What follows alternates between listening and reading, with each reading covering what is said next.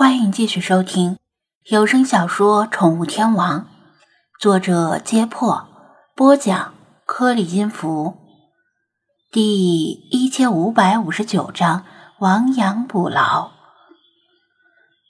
理查德好不容易鼓起勇气为鸟类仗义直言一词，还没等说完，被菲娜他们一瞪，他的勇气就一泻千里。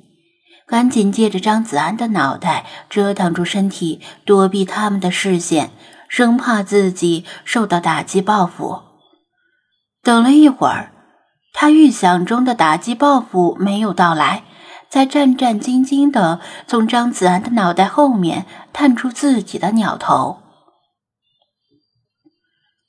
出乎他意料的是，刚才还暴跳如雷的弗拉基米尔已经冷静了下来。说道：“理查德说的有道理，在滨海市的时候，我也尽量约束流浪喵们，不要伤害小动物，起码不要伤害有益的小动物，像老鼠之类的，当然不能放过。也不用担心老鼠有灭绝的危险，但是不要去捕食鸟。用唯物辩证法来分析，事物都是对立统一的。”没有黑，又哪来的白？没有老鼠的存在，又哪来的现代家猫？说着说着，弗拉基米尔似乎沉浸在自己的哲学思辨中。人当然也包括喵，作为自然界的一部分，不能凌驾于自然之上，无限制的向自然界索取。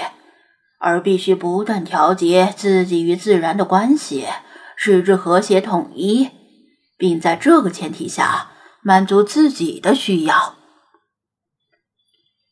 他遗憾地扫视一眼那些猫的尸体，但是他们已经听不到他讲述的哲理了。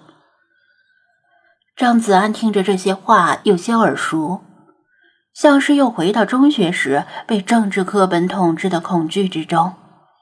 老查微微点头，并且在内心中自省：刚才连他都险些考虑不周。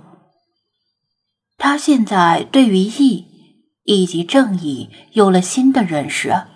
这世间也许没有绝对的正义，只有相对的正义，取决于站在谁的立场上看问题。菲娜叹了口气：“本宫说句公道话吧。”张子安本能的想吐槽：“你什么时候公道过？”不过被他一瞪，还是把话咽了回去。这些鸟是无辜的，错不在这些猫，也不在杀死这些猫的猛兽，而在于把这些猫带进森林的人。”菲娜说道。张子安听得意外。这家伙居然真的很公道，甩锅技术也很娴熟。菲娜像是知道他心里在嘀咕什么，斜睨他一眼。本宫在公事上向来秉公执法，一碗水端平，对就是对，错就是错，否则何以服众？陛下圣明。雪狮子虽然听不懂，却不失时机的拍马屁。陛下圣明啊！陛下仙福永享，寿与天齐。理查德晚了一步，暗自懊悔，但迟到总比不到好。看见没有？这两位放在古代，绝对能靠拍马屁拍成一品大员。张子安心想。吐槽归吐槽，菲娜的话还是很在理。对于不明事理的动物来说，它们没有好坏善恶之分，所以要人类来加以约束。不论是家猫捕杀小动物，还是狗咬人、狗扰民，归根结底都是人类没有起到应有的管教约束作用。养而不教，主人之祸。教而无方，主人之过。宠物猫虽然不像宠物狗那样必须训练，但作为主人，自己的猫能带到哪里去，不能带到哪里去，或者不想养了，能不能随便往外面一扔，这心里总该有点逼数吧？遗弃猫，导致猫被流浪动物收容中心带走，又因为长期没人领养而被安乐死。至于把猫带进森林里，任其捕食鸟雀，又被其他猛兽捕杀。有什么本质的区别吗？因此而指责流浪动物收容中心不负责任或者猛兽残忍，都是不公平的。否则，由谁来出钱无休止的饲养流浪猫？又由谁来维护这片森林的生态平衡不受破坏？由于狼被捕杀殆尽，而导致郊狼泛滥成灾。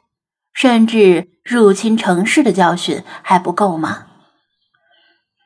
张子安不是嫌疑犯 Y 那样的极端环保主义者，但起码也维持了作为现代文明人的底线：自带食物进入森林，导致背包异常沉重。除了为了自保而喷走一头黑熊和烧伤一只美国獾之外，没有因为个人的口腹之欲而伤害过任何动物。珍贵的红木森林不仅属于美国，也是属于全人类的财产。就像是去国外旅游，也不能因为文物古迹是国外的，就刻下“某某到此一游”，这丢的是所有中国人的脸。千错万错，谁将这些猫带进森林？就是谁的错？菲娜保持着冷静克制，当然有其他原因，但很重要的原因也是因为他明事理。悲天悯人的老茶叹息道：“理查德说的不错，然老朽以为不教而杀谓之虐。”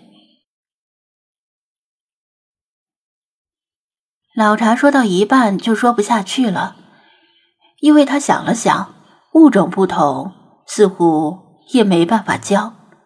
难道要让一头老虎对着一群兔子循循善诱，让兔子只能吃胡萝卜，别吃珍贵的药草？就算真能教会，等兔子们明白不能吃的时候，珍贵的药草也早就被吃完了。理论正确。但实际不具备可操作性。想最大限度的驱逐外来物种，保护这片云石森林的生态，最简单、最高效的办法就是以杀止杀。正如美国农业部为了保护濒危物种，而在二零一三年杀了七万多条郊狼和其他四百万只野生动物一样，类似的杀戮。每年都在进行。猛兽的所作所为与美国农业部如出一辙。当然，还有一个办法，就是找到剩下的还活着的猫，由菲娜带领他们走出森林，这样既顾全大局，又亡羊补牢。弗拉基米尔平时也是很明事理的，只是他看不得猫受苦受难。所以一时气愤，有些冲动。但他既然已经冷静下来，就能够理智的分析问题。灯不拨不亮，理不辩不明。争论是好事儿，有争论才有结论嘛。弗拉基米尔坚定的一挥爪子。现在我们需要统一思想，凝聚共识，明确方向，狠抓落实。想办法彻底解决，这是谁出于什么目的把这些猫带进森林里？谁就要对此负责。弗拉基米尔擅长总结，就像开完大会负责总结发言的领导一样，说起话来一套一套的，有理有据，高瞻远瞩，令人信服。张子安和精灵们听得频频点头，没有异议。那么，如何找到这个人呢？费马斯提议道：“既然这就是杀戮现场，我认为不妨在附近找找，说不定能找到什么线索。精灵们从善如流，分头在附近寻找。